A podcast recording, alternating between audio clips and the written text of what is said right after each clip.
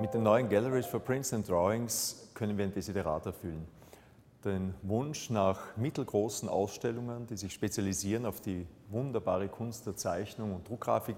Wir haben sie nach Hans Tietze benannt. Hans Tietze und seine Frau Erika Tietze-Konrad können ihrer Bedeutung für die österreichische Museumspolitik und Geschichte gar nicht überschätzt werden.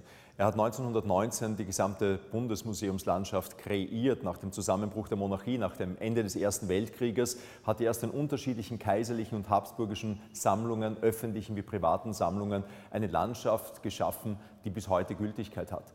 Der Albertiner hat er mit der Einverleibung der gewaltigen Bestände der Hofbibliothek die größte Bereicherung in ihrer Geschichte geschenkt und gleichzeitig hat er die Albertiner zweimal vor ihrer Zerschlagung, vor ihrem Ausverkauf bewahrt.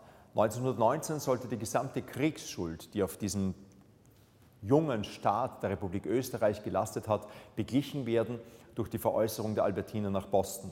Die Vorverträge sind bereits unterzeichnet worden. Da hat dieser Hans Tietze mit einem öffentlichen Aufschrei diese Pläne zunichte gemacht und verhindert, dass wir heute die Sammlung in den USA bewundern müssen. 1936 ist das Gleiche wieder passiert. Nun sollten die Habsburger Gesetze im Austrofaschismus angepasst, geändert werden, die Sammlung zurückgegeben werden und wieder wurden die Vorverträge für den Verkauf in die Wege geleitet und wieder war es Hans Tietze, der durch Artikel in der Arbeiterzeitung, in internationalen Magazinen auf diesen Missbrauch, auf diesen Umstand aufmerksam gemacht hat und so die Existenz der Albertiner bewahrt hat. Wir setzen ihm mit Stolz und im Bewusstsein, einen wichtigen Mann geehrt zu haben, ein Denkmal und gedenken damit gleichzeitig dieses Ehepaares, das 1938 vor den Nazis fliehen musste und in die USA emigriert ist.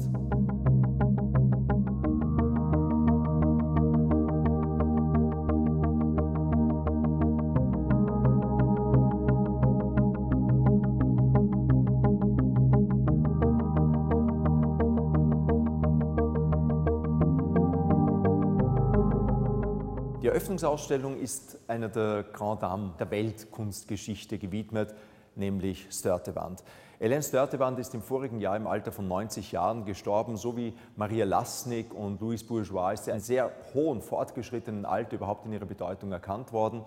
Und sie hat auf eine ganz kritische Weise das Verhältnis zwischen Original und Kopie hinterfragt und sich gefragt, was an einem Kunstwerk ist wirklich unveräußerlich ist es die Einzigartigkeit, die Kreativität, die Authentizität, die Autorschaft oder sind es andere Kriterien? Und mit einer Künstlerin zu eröffnen, die das Authentische hinterfragt, das vielfach auch ein Fetisch in der Kunstgeschichte geworden ist, ist eine besondere Freude für diese Tietze Galleries.